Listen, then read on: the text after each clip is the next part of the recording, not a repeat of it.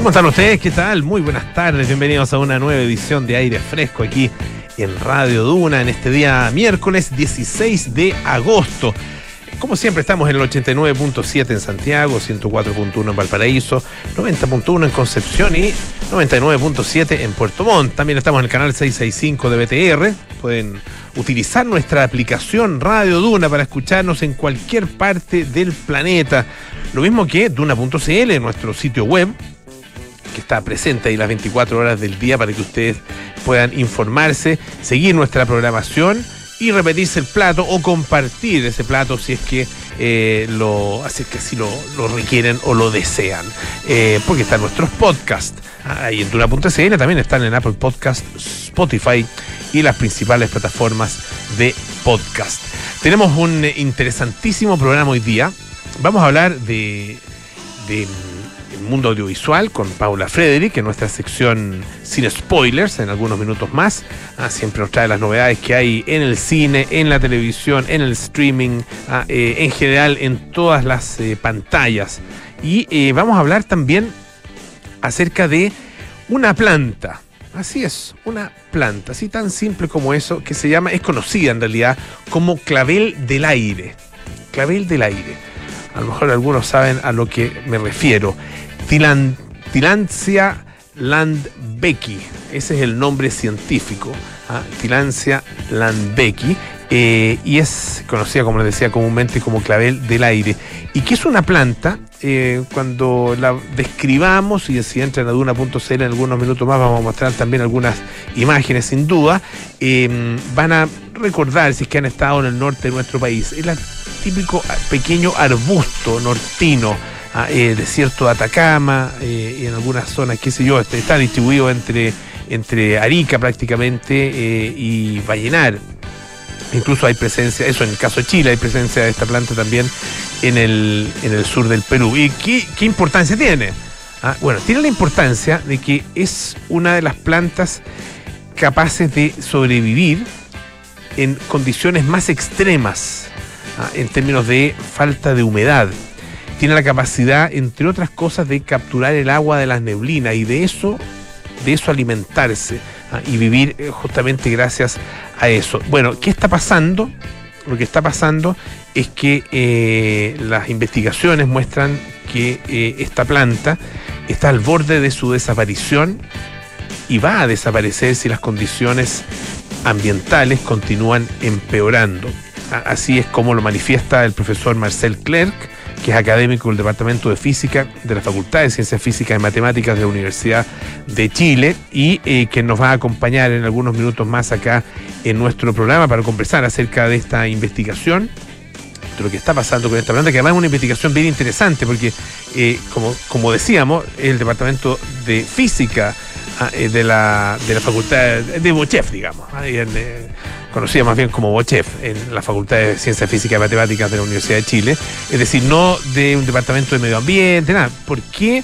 Bueno, porque acá eh, lo que se ha hecho es desarrollar un modelo matemático eh, para analizar los patrones, los patrones de vegetación que tiene esta planta, eh, dónde ha estado ubicada, qué rastro ha ido dejando y a partir de esto comprender entonces su respuesta frente a los cambios ambientales y eventualmente poder intervenir de alguna manera para eh, mantenerla. Así que es una pequeña planta, una simple planta que nos habla mucho acerca de la ciencia y nos habla mucho también acerca de la crisis climática.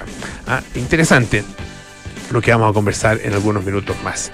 Eh, tenemos buena música también para compartir con ustedes y eh, hoy un día, mm, un día, bueno, de esos días, de aquellos, ah, de esos días movidos en el mundo de la política. Eh, cambio de gabinete, cinco eh, nuevos ministros, ah, cambio de cinco carteras, eh, sobre todo ministras, ah, eh, y algunas, bueno, algunos nombres que ya conocíamos de antes, otros que son un poco más nuevos ah, dentro de nuestros, del panorama político.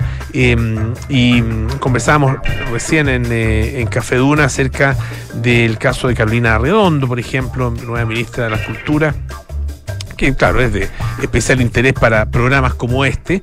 Eh, hemos tenido muchas, muchas oportunidades a, ministros, subsecretarios o ministras y subsecretarias de la cultura eh, conversando acá en el, en el programa. Eh, y su primera actividad pública fue... algo que se había, nos contaban, que se había anunciado para esta mañana. Ah, eh, se iba a dar a conocer el nombre de la persona que iba a ser, eh, que iba a ser nombrada, digamos, o que iba a ser, eh, que iba a recibir el Premio Nacional de Artes Plásticas. Ah, iba a ser esta mañana la ceremonia, bueno, finalmente se postergó ah, por por razones obvias, razones evidentes. Me encanta cuando en los cambios de gabinete dicen que por razones impostergables de buen servicio, ah, el ministro o ministra tiene que eh, comenzar a, funcionar, digamos, a, o, el, nombramiento se hace efectivo a partir de este momento, ah, eh, por razones impostergables de buen servicio, sin necesidad de esperar la tramitación completa de este decreto. Una cosa así, es lo que se, lo pero bueno, una una tontería. Eh, no, no, no, no, es que sea una tontera, digamos, una tontería de la cual me estaba acordando. Cecilia Vicuña es la eh, nueva eh, Premio Nacional de Artes Plásticas y les contaba yo muy muy muy brevemente porque estábamos al final del programa en Café Duna, pero podemos ahondar ahora en eso un poco más. hay una retrospectiva muy muy importante, muy interesante, con obras desde el año 1964.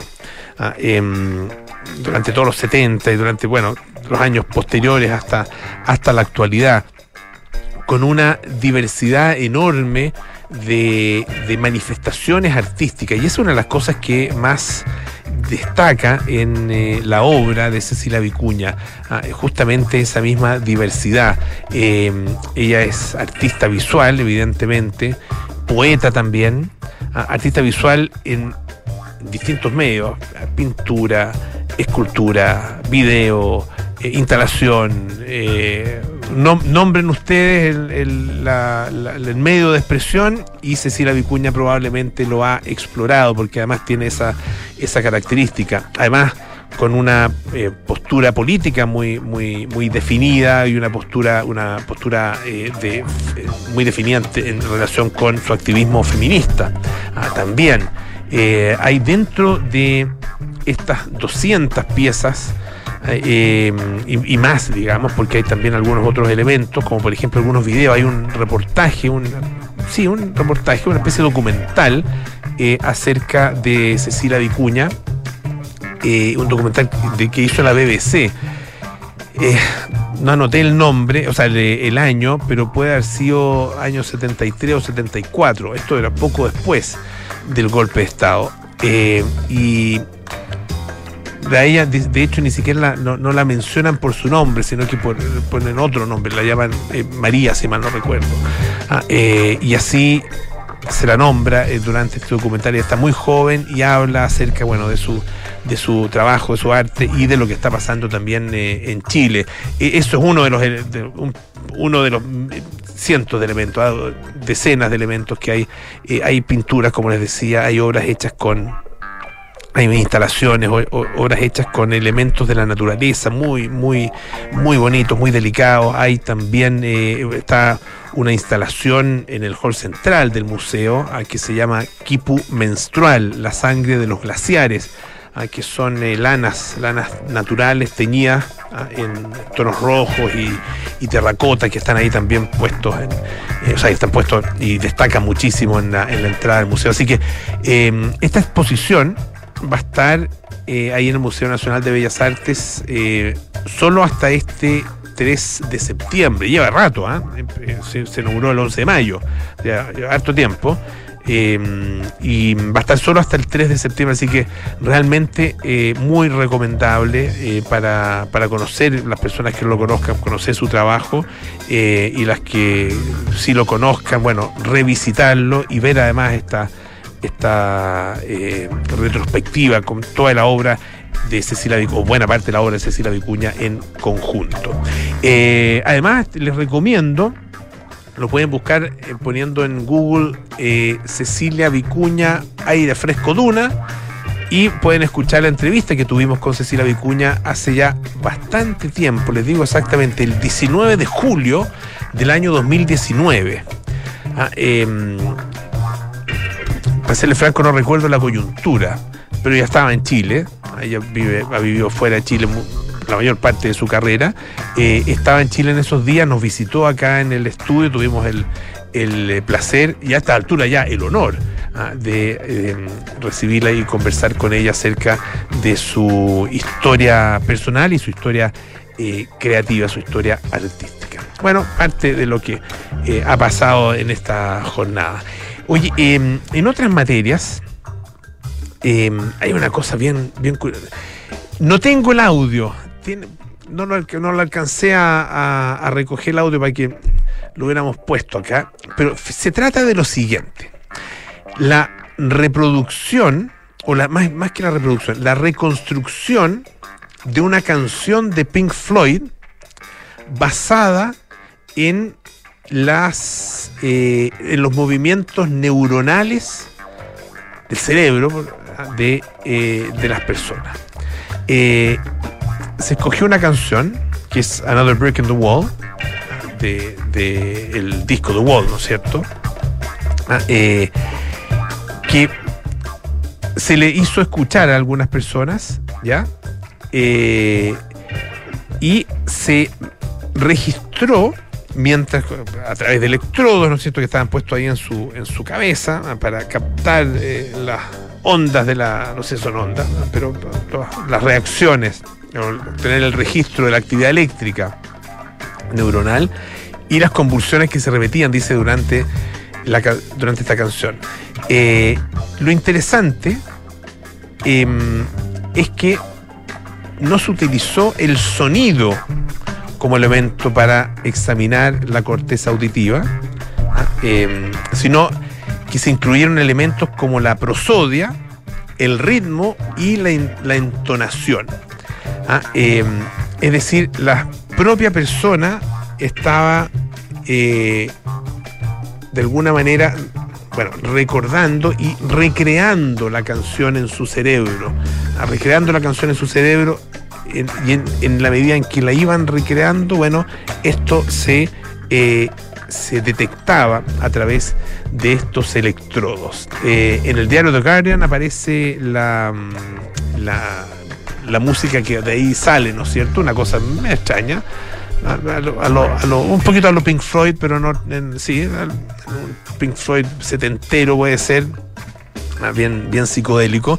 Eh, sí, podría, podría decir que esa, o sea, y, este experimento hubiera sido, me imagino, muy interesante para ellos también, ah, como, como creadores. Bueno, eh, esto fue publicado en la revista eh, PLOS Biology y se hizo sobre la base de la reacción neuronal de 29 voluntarios al escuchar esta canción. Em, como yo les explicaba, bueno, fueron 347 eh, electrodos colocados en tres regiones estratégicas de la corteza cerebral em, y eh, el, eh, el, resultado se logra a través de un proceso que se llama ablación. Em, que consiste en un método, dice esta nota, de aprendizaje virtual por el cual se eliminan ciertos canales de registro a partir de la inteligencia artificial y esto eh, permite eh, hacer una especie de traducción ¿ya? Eh, a espectrograma primero y después a un sonido referencial, que es lo que en definitiva se logra reproducir.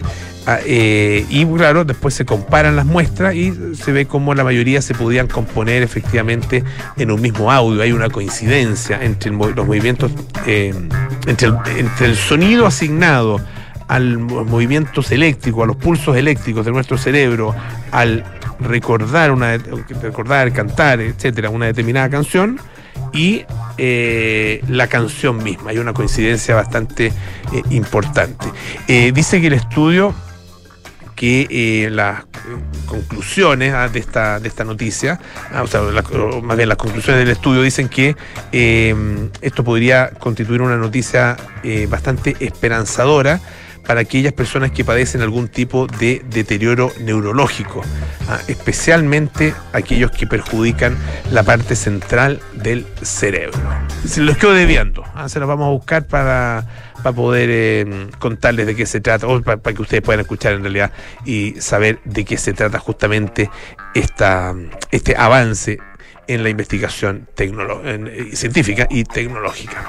Oye, em, en un día como hoy em, murió Elvis Presley. El 16 de agosto del año 1977. Algunos ya con, sus años lo recordamos. Yo lo recuerdo como si fuera ayer. Estaba, me acuerdo exactamente el lugar donde estaba de la casa donde estaba la radio en la cual escuchamos esta, esta noticia. Eh, especial, claro, especial de prensa de, la, radio en ese minuto. para serle franco, no recuerdo haberlo escuchado en la, o visto en la televisión, que salió sin duda, año 1977. Había televisión todavía no en colores, era en blanco y negro, pero, pero televisión había. Eh, pero yo por lo menos lo escuché en la radio y ahí se conocieron también las primeras las primeras reacciones, los primeros datos y por supuesto el primer recuerdo de música absolutamente inolvidable. Ah, eh, entre otras eh, canciones, bueno, la que vamos a escuchar a continuación, pero es una carrera larguísima, una carrera que parte a mediados de los años 50 ah, y que se extiende, ¿no es cierto?, hasta justamente el año 1977, cuando él ya, bueno, de alguna manera había dejado, ¿no es cierto?, los escenarios, estaba no estaba en, en las mejores condiciones, pero eh, hasta poco antes de eso. Creo que San Antonio, me parece, si mal no recuerdo, San Antonio, en Texas, fue su último, su último concierto. Eh, Elvis Presley, Suspicious Minds. No, ese no era, claramente, no era. Bueno, estas cosas pasan. Puede ser un fantasma. Ah, que se apareció, se, se nos atravesó ese fantasma, pero ahora sí que viene Elvis Presley con Suspicious Mind. Aprovecho en todo caso. Lo tenemos ya, ¿o no? Sí. Oye, ¿qué nos pasa ya? Ahora sí. Un homenaje. I can't walk out because I love you too much, baby. Why can't you see what you do?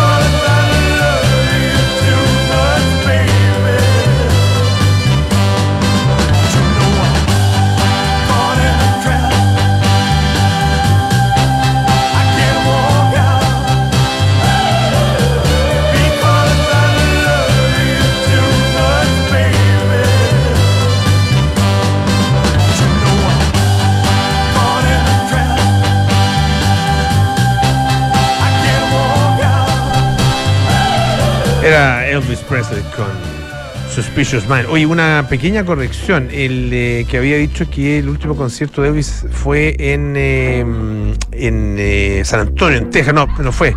Fue en Indianápolis. En Indianápolis. Sí. Fome el pueblo que fue a. Pero bueno, hay que, lo, eligió él, obviamente. Ah, el 26 de junio del año 1977. ah, Ahí en la ciudad de Indianápolis, en el Market Square Arena. Claro, eh, nadie obviamente se imaginó que iba a ser justamente la última vez que iba a ser posible ver al rey. Las maratones hoy se corren en la pantalla. Paula Frederick nos prepara para un fin de semana lleno de películas y series. Esto es Sin Spoilers, en aire fresco. Sin spoilers, aquí en aire fresco todos los días miércoles con Paula Frederick, a quien le doy la bienvenida. ¿Cómo está, Hola, abuelito. Aquí Tanto estamos. tiempo. Siglos. Sí. Cinco minutos de ajo a la boca. Oye, eh, voy a seguir en Netflix. No, no solamente en Netflix, pero principalmente sí. Está dando bastante material. Mm, Cuando uno sí. revisa, porque uno ahí que busca la serie del momento, lo más visto en el streaming, cuáles son los últimos estrenos, bla, bla, bla. Lament- lamentable o favorablemente, o no sé por qué, te llevan Mm. últimamente. Quizás que pueda pasar. Pero una de las series más comentadas y más vistas últimamente es la serie que se estrenó en Netflix la semana pasada, que es Painkiller. Que sería como ah, Medicina letal le pusieron en español. Ah, que painkiller es el nombre que los norteamericanos, por ejemplo, usan comúnmente para remedios que sean muy fuertes para matar el dolor. Claro. Claro. Los Entonces- calmantes. Sería como calmantes. Claro, como, unas, como una suerte de calmantes, exactamente. Pero esta serie, lo interesante que tiene es que se refiere específicamente a la crisis de opioides Mm, que eh, azotó Estados Unidos en las últimas décadas y específicamente a la creación del remedio Oxycontin, Contin, a la creación, difusión y legitimación del, del remedio para el dolor Oxycontin del el, eh, laboratorio Purdue Pharma y de la familia Sackler, que es esta familia millonaria que descubrió un día que si le daba este componente a, los, a las personas con un dolor crónico, podía mágicamente hacer desaparecer el color. Perdón, el, El color. dolor. El dolor. Pero había letras chicas, Polo Ramírez. Tú, los, tú conoces esta historia, ¿no? O más, más o menos No, la, los- la crisis. los la crisis sí. La crisis, sí, la crisis de los opioides. Esta crisis partió con este remedio llamado Oxycontin, que fue apoya, eh, legitimado por el gobierno, que se vendía con prescripción médica, que los médicos los estaba, lo estaban prescribiendo y que era la solución mágica a los dolores, pero que estaba elaborado con el mismo componente de la heroína, es decir, el opio. Por ende, ¿qué pasó a pasar? Pues todo al principio todo sonaba muy, muy promisorio, pero obviamente empezó a haber una crisis porque empezaron a aumentar los, las personas que estaban completamente cegadas por esta drogadicción y empezaron a morir. Y se transformó en una real epidemia comparable, según lo que dice la, la historia, con la epidemia del SIDA y la pandemia del coronavirus. Finalmente, para terminar el caso, el 2021 eh, la, la compañía tuvo que pagar muchos millones de dólares a las víctimas porque esto se salió de las manos. Pero bueno, lo interesante es esta, esta miniserie de seis capítulos protagonizada por Matthew Broderick, actor norteamericano de renombre, y el- además el marido de Sarah Jessica Parker, para situarlo un poco más en la farándula, ¿no? Porque tam- es de los pocos que es conocido por ser el marido de, porque generalmente es al contrario, lamentablemente.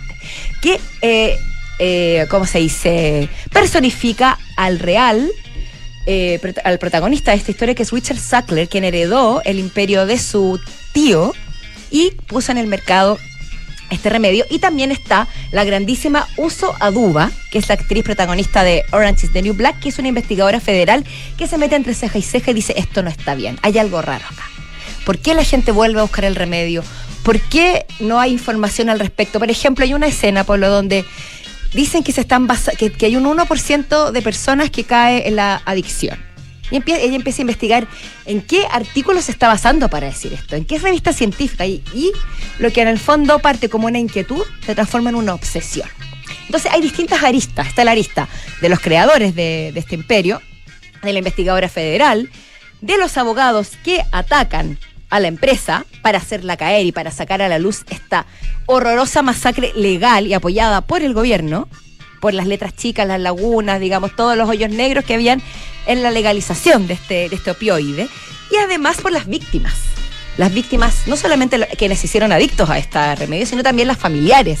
Entonces es como una cosa media coral y cada capítulo parte con el testimonio breve de una persona, de una familia que perdió a alguien querido gracias, o no gracias, que estoy diciendo, por culpa de, de este, de este remedio. Entonces hay un trabajo muy fuerte de emotivo, que por, por más que sea bastante utilizado el, el- ver a los padres contando la historia, siempre te llega. Y luego viene la ficción. La serie está construida de una, de una manera bien particular, como en esta película La Gran Apuesta, con mucha, mucha dinamismo, mucha, mucha, mucha imagen onírica, como si fuera una alucinación en sí. Y eso hace que a veces decaiga, porque el tema es tan serio y tiene tanto valor histórico, que a veces se pierde un poco en este juego como de innovar en la narración. Ahora, ¿por qué también la serie es polémica? Porque eh, en el año 2000 2021, en Star Plus, apareció otra serie llamada Dope Sick, protagonizada por Ah, Michael mira. Keaton Ya. que cuenta la misma historia pero desde otra perspectiva. Pero se, se topan mucho los personajes. Y esa serie fue muy premiada. Michael Keaton ganó premio Mejor Actor en los Emmy y ha sido aplaudida. Entonces, esta serie ha sido más criticada porque lo que dice la crítica, lo que dicen los detractores, es que se toma menos en serio el drama. Porque, como te digo, es más lúdica. Es más lúdica, más dinámica. Yo personalmente he visto un par de capítulos de Dope Sick y me vi completa Painkiller. Y me entretuve muchísimo, lo encontré brutal. Me eh, informé tremendamente en profundidad de un tema que me parece brutal, que me parece urgente, que sigue existiendo porque la, la adicción en Estados Unidos sigue siendo un tema terrible con la fetamina. Felamina, ay, la droga que también ahora está pero dejando la Ah. embarrada, se me olvidó el nombre exacto. ¿No es fentanilo? Fentanilo, gracias, se me enredó con, con anfetamina. Fentanilo, y, es- y así existen distintos tipos de drogas que producen este mismo efecto, pero esta es la única droga que se recetaba. Mm. Entonces es muy interesante ver la dinámica entre los doctores, los pacientes, cómo los doctores empiezan a vender el cuento y a creer el cuento de que finalmente no le están haciendo un daño a las personas, sino que le están entregando un bienestar. Qué tremendo. ¿eh? Eh, el- y, y- y también nos remite, bueno, a, hablábamos de Elvis hace algunos minutos. Sí, claro. Eh, a Michael aniversario de Jackson muerte. también, ¿no es Mm. cierto? Que no- Demerol. no- el Demerol famoso, no sé si son los mismos, tienen el mismo principio, digamos, o, o también se basan en opioides, pero es un, un drama tremendo, ah, que claro, que puede, puede comenzar y comienza en muchos de los casos, por lo que yo entiendo, con una receta médica porque una persona estaba sufriendo de muchos dolores y le recetan efectivamente algún tipo de analgésico ah, y resulta que estos analgésicos, bueno, tienen todas estas estos efectos, ¿no es cierto? Estos efectos que nadie, nadie se los advierte, Ah, que se pasan por alto más bien. Mira, ambos, ambas series están basadas en libros. En el caso de Painkiller, que es la que está ahora en Netflix, protagonizada por Matthew Broderick, estaba en esa, basada en el libro Painkiller, An Empire of Deceit and the Origin of America's Opioid Epidemic, de Barry Mayer. Y también está basado en un artículo publicado en el New Yorker por el periodista Patrick Radden Keefe, The Family That Built an Empire of Pain, la familia que construyó un imperio del dolor. Y la, peli y la serie Do eh, que tiene ocho capítulos, también está basada en un bestseller del New York Times. Es decir, todo esto remite a los, a los periodistas investigadores Mm. y a quienes se dedicaron, al igual que el fiscal y al igual que, que todos los que están detrás de estas acusaciones, a desenmascarar este imperio de millonarios que se estaban haciendo ricos con la muerte y el dolor de las familias. Entonces, más allá de que esta serie tenga más valor o no que la otra, o que, sean, o que, o que sea más atractiva a nivel cinematográfico, o que profundice más, siento que siempre es positivo que se hagan este tipo de series, porque además hay veces en que pasan los años y las series se pierden en el mar del streaming. Oye, hay un- gente que no tiene Star Plus, pero sí tiene Netflix, Sí, claro. por ejemplo. Oye, ¿y, y- y funciona esta combinación eh, ficción-realidad? Mira, buena pregunta, excelente pregunta, porque sí, es un poco forzada. Yo como espectadora te lo digo. Al inicio te parte una, una madre hablando, con, diciendo que los hechos que aquí se narran son, eh, se asimilan a la realidad, pero son ficción. Y después ella dice, pero mi caso no es ficción. Yo en el año ta- 2000 algo perdí a mi hija Ya. porque Ah, ella le recetaron Oxycontin. Y Ujú. muestra una foto de ella. Y después corte, créditos, ficción pura. Entonces sí, funciona porque te involucra muchísimo más, pero al mismo tiempo te deja, te deja un poco descolocado, Mm. porque primero parte con, con esta, este nivel de dramatismo, después te ponen Psycho Killer de Talking Heads, y aparece Matthew, Mabroder- Bro- Matthew Broderick haciendo como en trance mientras habla con su tío fallecido y quiere dominar el mundo con este remedio. Por ende, yo creo que eso es lo que provoca un poco de resquemor en la Ya. serie. Mm. Pero yo creo que mientras uno te- mientras tengamos este antecedente, Claro, y que, que uno sepa qué es qué. Es como Porque cuando- Eso también es importante. es como cuando se critican eh, yendo a otro extremo, como eventos como la Teletón, por ejemplo, cuando, cuando la gente critica, cuando se, se induce demasiado a la pena o al dramatismo para lograr un objetivo, lo puedo entender.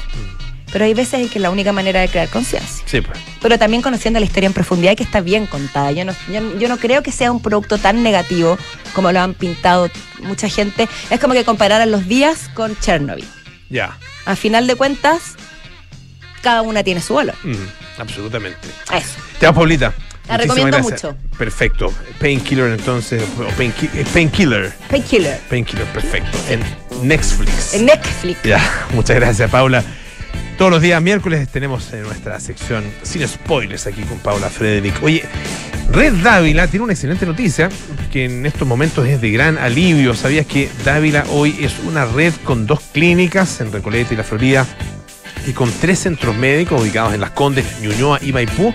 Así es, porque ahora Red Dávila está más cerca de ti. Red Dávila, calidad a tu alcance. La influenza aviar está afectando a poblaciones de animales en el mundo. Hoy la Universidad San Sebastián promueve el enfoque One Health, basado en la relación entre salud animal, humana y los ecosistemas. Conoce más en uss.cl. Y en Fundación UC Christus trabajan para dar acceso a una salud de excelencia a quienes se encuentran en situación de vulnerabilidad. Hazte socio y conoce más de todos sus proyectos e iniciativas en uccristus.cl slash fundación. Pausa, volvemos con más aire fresco. Esto es Radio. Hola, soy Bernardita Ureta, directora ejecutiva de Fundación UC Christus. Desde siempre en UC Christus, nuestro compromiso social nos ha impulsado a trabajar por una salud de calidad para todos en Chile. Porque ayudar es parte de nuestro ADN, en Fundación UC Christus generamos alianzas y trabajamos para dar acceso a una salud de excelencia a quienes se encuentran en situación de vulnerabilidad. Hazte socio y conoce más de nuestros proyectos e iniciativas en fundacionucecristus.cl. Fundación Christus. Trabajamos para que quien no puede, pueda. Los inviernistas tienen un lugar favorito, uno completamente renovado, con un estándar superior y paisajes inolvidables.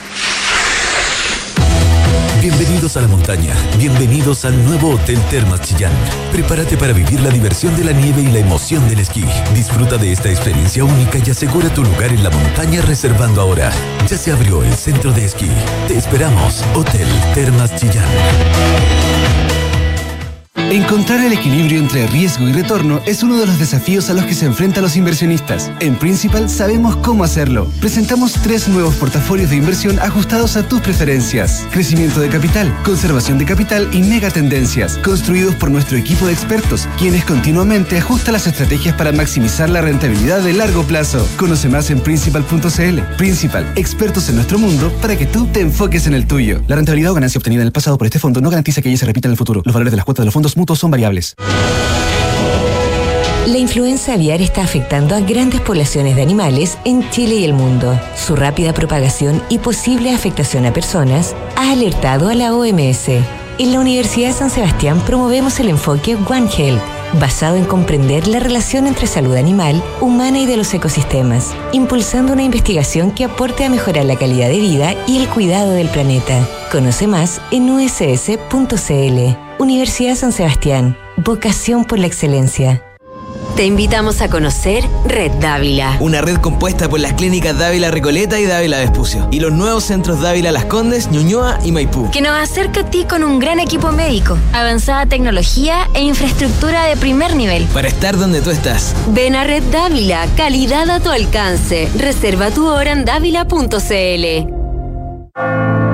Cuéntame, hijo, cuéntame.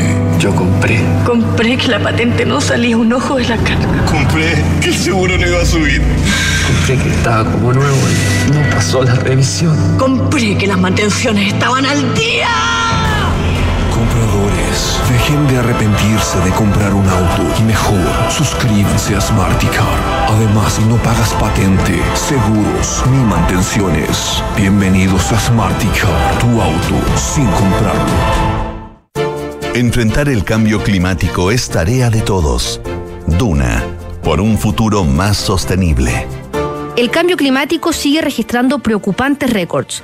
Copernicus, el Servicio de Cambio Climático de la Unión Europea, informó hace unos días que los océanos alcanzaron una temperatura promedio diaria de 20,9 grados, la más alta registrada en la historia y muy por encima de la media para esta época del año.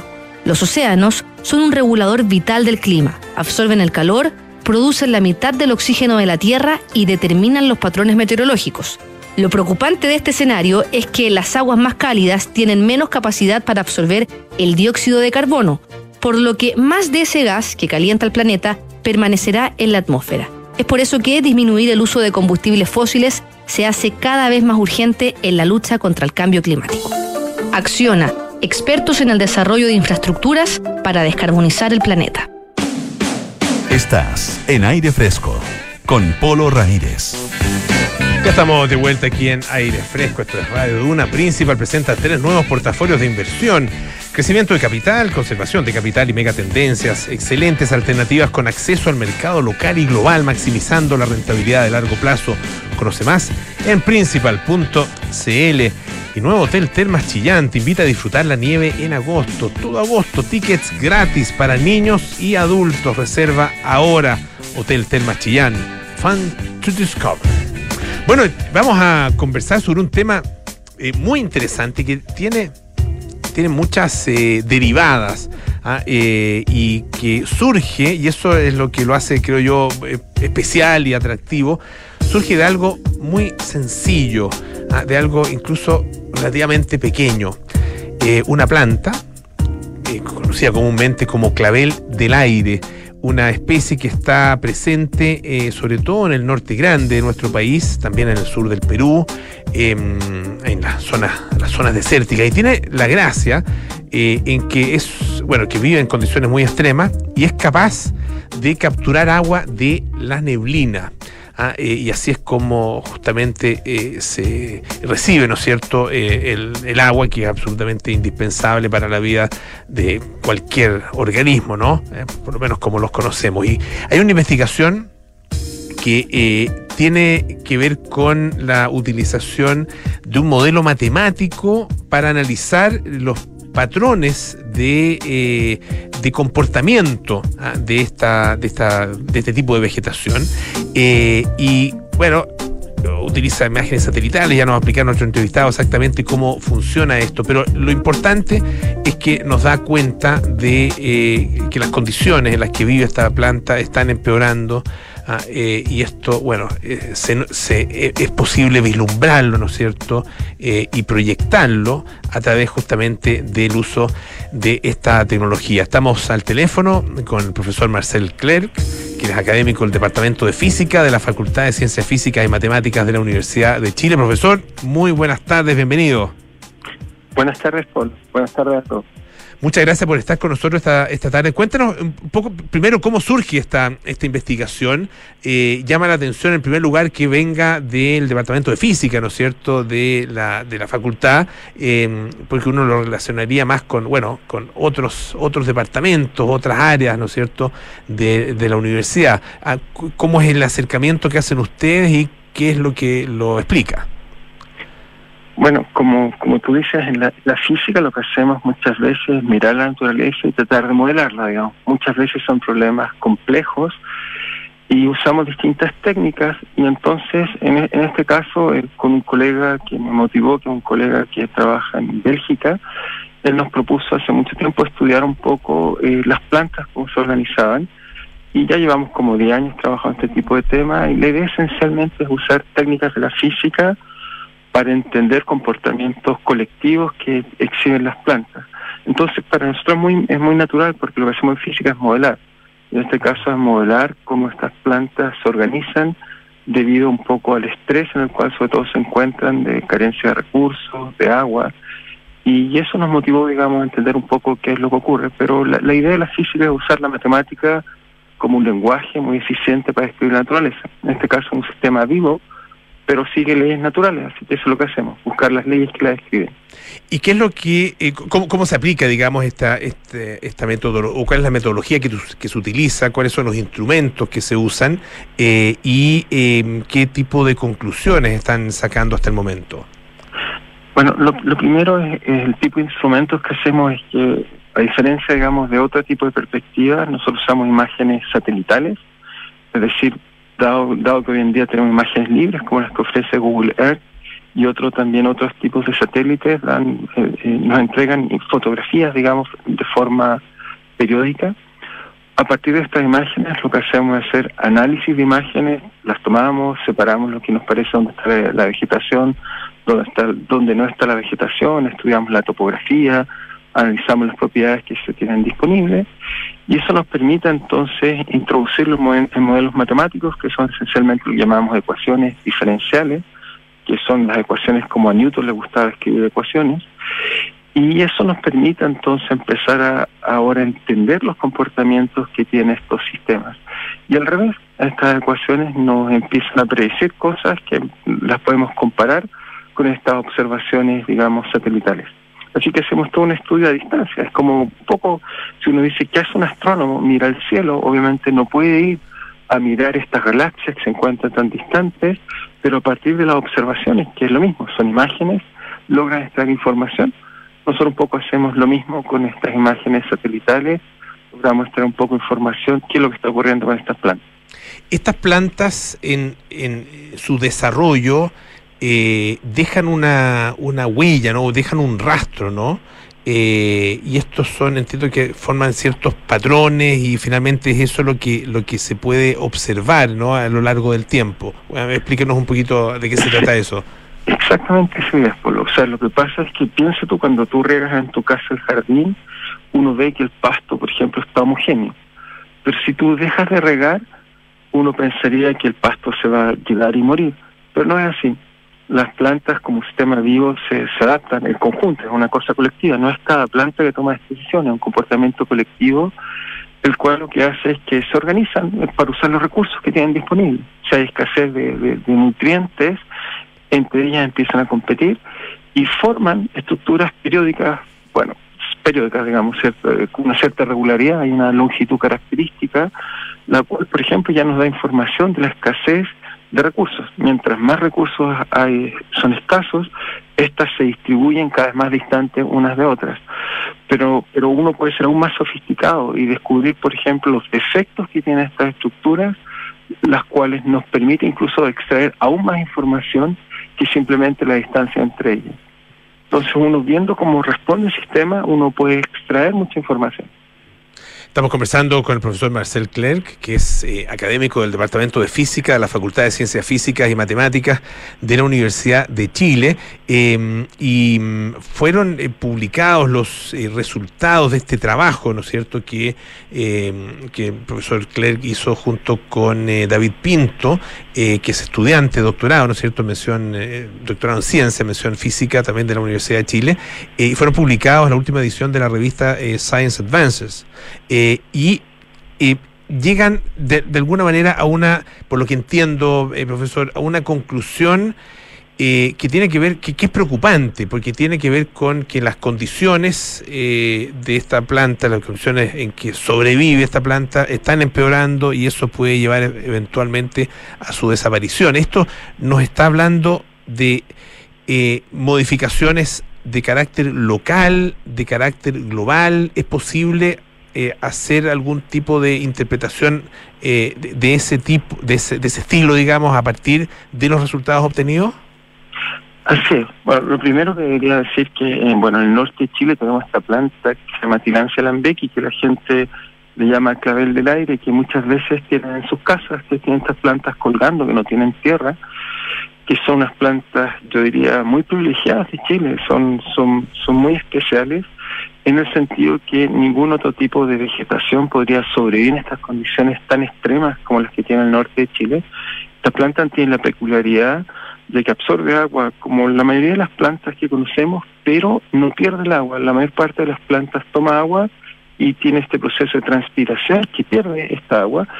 Son algo así, si uno una analogía con los mamíferos, con una especie de camello. Toma agua, pero la logra guardar en su interior de manera muy eficiente. Y eso hace que pueda sobrevivir en el norte de Chile. En esas condiciones tan extremas, logra sobrevivir entre Chile y Perú eh, efectivamente no encuentra esta planta, no hay en otro lugar del planeta, es porque las condiciones son muy, muy extremas. Así que las otras plantas que en algún momento habrán coexistido con ella no fueron capaces, primero que nada, de sobrevivir. ¿ah? Su muestra ya que las condiciones son muy, muy extremas. Pero lamentablemente, igual que nosotros, estas plantas con el cambio climático también están luchando por sobrevivir. Tienen que organizarse aún más, de forma más compleja, para poder eh, sobrevivir ante los cambios de temperatura que hace cada vez haya menos agua disponible. De hecho, el planeta en los últimos 100 años ya al menos sabemos que ha subido más de un grado Celsius su temperatura y por lo tanto eh, nuestros análisis muestran que esta planta está cada vez más cerca de una transición en la cual ya no va a poder organizarse. Es decir, es como vuelve a esta imagen de que si yo le quito todo tipo de agua que le llegue, todo tipo de nutrientes, no va a poder sobrevivir pero es muy competitiva, es una planta muy, digamos, eh, sobre sobrevive en condiciones muy extremas y se sigue adaptando. Es, realmente notorio, digamos, es un muy buen ejemplo cómo la naturaleza está respondiendo a este cambio climático, eh, simplemente adaptándose, organizándose de la mejor forma posible. Pero esto tiene un límite, por supuesto, si en algún momento cada vez las condiciones son aún más extremas, estamos hablando de condiciones más extremas del planeta, va a poder subir una planta, sin duda desaparecer. Y nuestro análisis muestra que efectivamente se acerca cada vez más a lo que nosotros llamamos un punto no retorno, un punto en el cual eh, no va a poder subir. simplemente los análisis estadísticos nos muestran que cada vez se aproxima más a ese tipo de cosas. Algunos casos pueden mencionar que este mismo tipo de análisis también lo aplicamos a otros lugares del planeta, como por ejemplo en Estados Unidos y Sudán, donde también vemos este tipo de comportamiento las condiciones son menos extremas, pero también eh, muestra este estrés y esta autoorganización de las plantas para poder sobrevivir.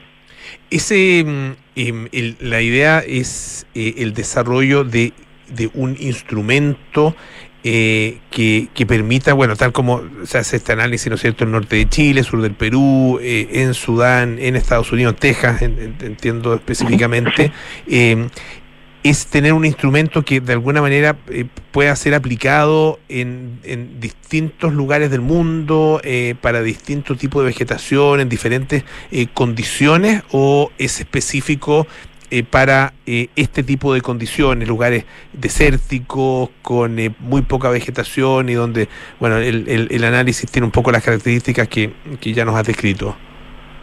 Bueno, efectivamente el tipo de modelo o las condiciones que usamos en estas condiciones muy extremas, pero los modelos matemáticos son muy eh, o sea, se puede llevar a condiciones un poco más favorables, en las cuales, por ejemplo, hay una, pregunta válida, ¿qué pasa, por ejemplo, con la agricultura? Si es eficiente o no eficiente, simplemente uno hace la agricultura de la forma que le parece más cómodo al ser humano, pero uno se puede preguntar si eso es la forma más eficiente para la reproducción de las plantas. Es un poco la, la pregunta inicial en las cuales nosotros nos interesamos y particularmente nos movimos hacia la tilancia alambique, esta planta que está al norte de Chile, digamos, el clavel del aire, porque claro, logra sobrevivir. Ahora, de, esta planta el ser humano, en nuestro caso, nos sacamos mucho beneficio, pero nuestras otras plantas, cuando estén cada vez más en condiciones aún más difíciles, uno se puede preguntar cómo es la forma más correcta de usar los recursos. Finalmente, la naturaleza nos muestra o nos enseña, yo diría más fácil,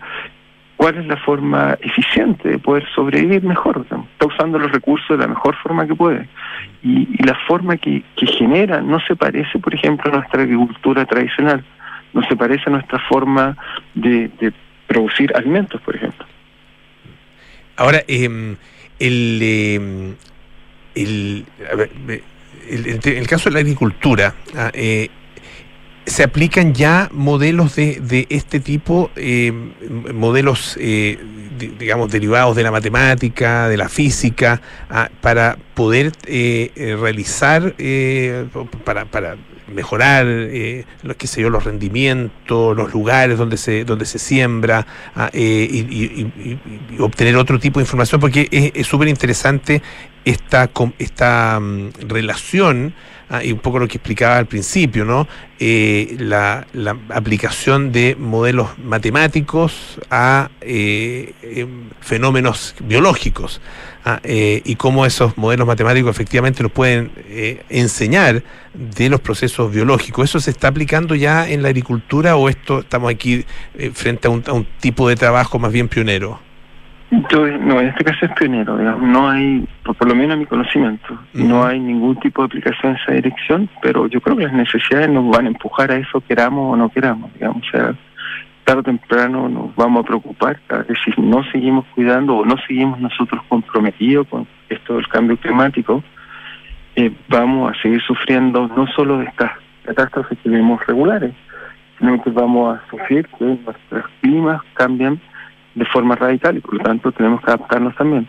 Así que yo espero que efectivamente podamos usar esto en forma eficiente, no solo como, como predecir cuán mal están estas plantas u otras, porque los modelos la gracia que tienen es que son un poco plantas independientes, es la autoorganización, es como mirar cualquier organización y preguntarnos si está en una situación estable o inestable, eh, pero yo creo que sí se pueden usar en esa otra dirección, pero hay que hacer más pasos, hay que atender más, eh, lograr quizás establecer más diálogos multidisciplinarios, porque es un problema complejo, no, no solo basta tener una perspectiva para poder entender cómo hacerlo mejor, digamos.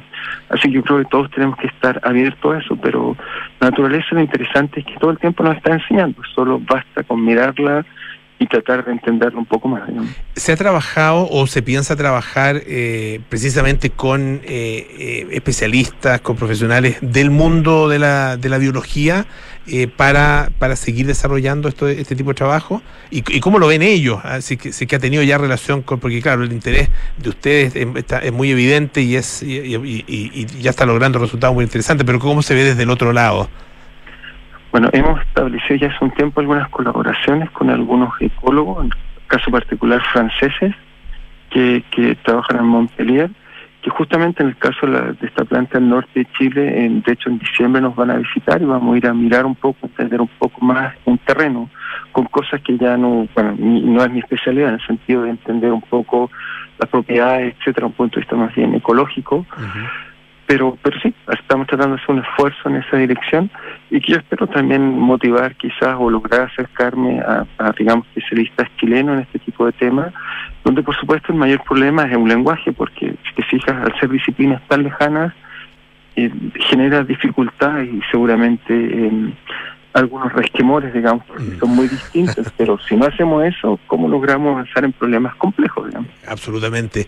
Profesor Marcel Clerc, eh, académico del Departamento de Física de la Facultad de Ciencias Físicas y Matemáticas de la Universidad de Chile, muchísimas gracias por estar esta tarde acá en Radio Duna. Que esté muy bien. Muchas gracias, muchas gracias a todos. Bueno, ya nos tenemos que ir. Viene cartas notables con Bárbara Espejo, nada personal con Matías del Río, Josefina Ríos, Terapia Chilensis con María José Oshea, Arturo Fonten y Pablo Ortúzar y Sintonía Crónica Debut con Bárbara Espejo y Francisco Aravena. Nosotros nos juntamos mañana a las 6 de la tarde para más aire fresco. Chao, chao.